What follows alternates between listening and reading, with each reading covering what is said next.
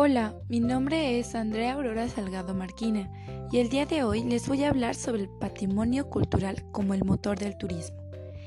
El patrimonio cultural va a estar constituido por elementos y manifestaciones tangibles o intangibles que pueden ser producidos por las sociedades o por un proceso histórico con reproducción de ideas y material que las identifican y diferencian de algún país o región. Dentro del patrimonio cultural vamos a incluir monumentos y manifestaciones del pasado como sitios, objetos arqueológicos, arquitectura colonial, documentos y obras de arte, pero también incluirá al patrimonio vivo, como las manifestaciones de cultura popular, comunidades tradicionales, artesanías, artes populares, la indumentaria, valores, costumbres y tradiciones, que se van a manifestar como características de un grupo o cultura.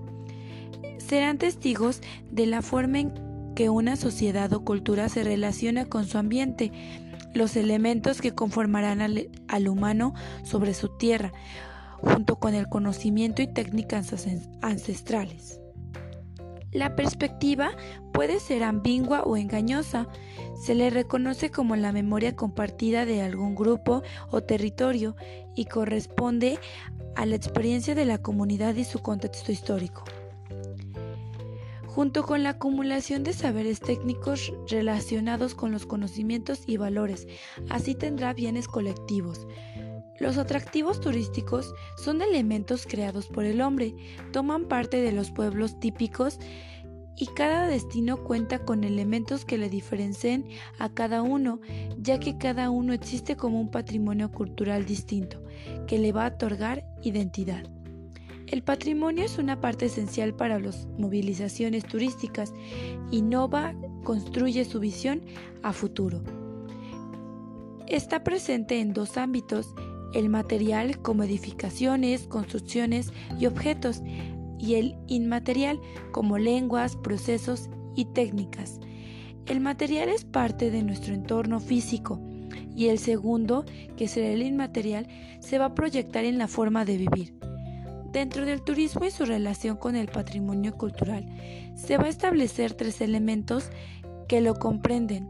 El primero será monumentos, que serán obras arquitectónicas de escultura o pinturas monumentales, elementos o estructuras de carácter arqueológico, inscripciones cavernas y grupos de elementos que tengan un valor universal excepcional desde el punto de vista de la historia del arte o de la ciencia.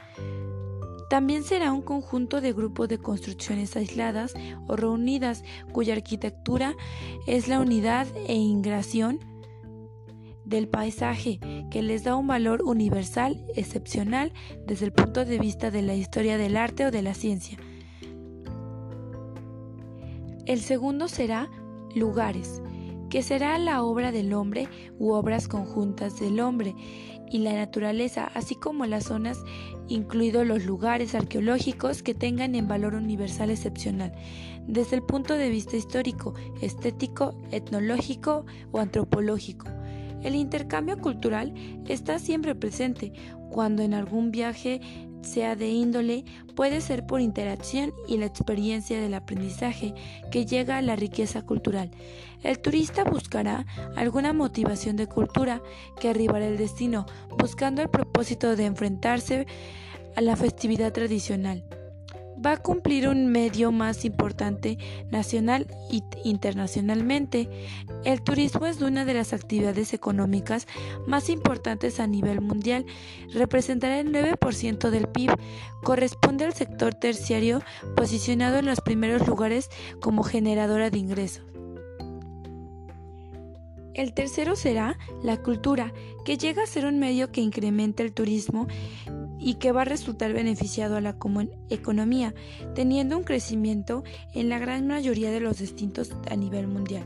La gestión turística es para generar procesos que garanticen una eficiente administración de los recursos locales que van a permitir satisfacer la demanda promoviendo una mayor movilización de personas, Para finalizar, comprendemos que el turismo patrimonial es beneficioso para el desarrollo sostenible de un destino. La preservación va a brindar la oportunidad de que las manifestaciones tradicionales den vida de forma natural. Van a ser menores actores pasivos que observarán a los sitios históricos. La autenticidad de los recursos va a presentar el destino que se le correlaciona con el nivel de esfuerzos de preservación va a constituir un buen negocio y acarrea efectos adversos. El turismo de patrimonio deja de ser sustentable y se va a convertir en un turismo masivo que puede llegar a traer dificultades locales. Gracias, es todo por hoy.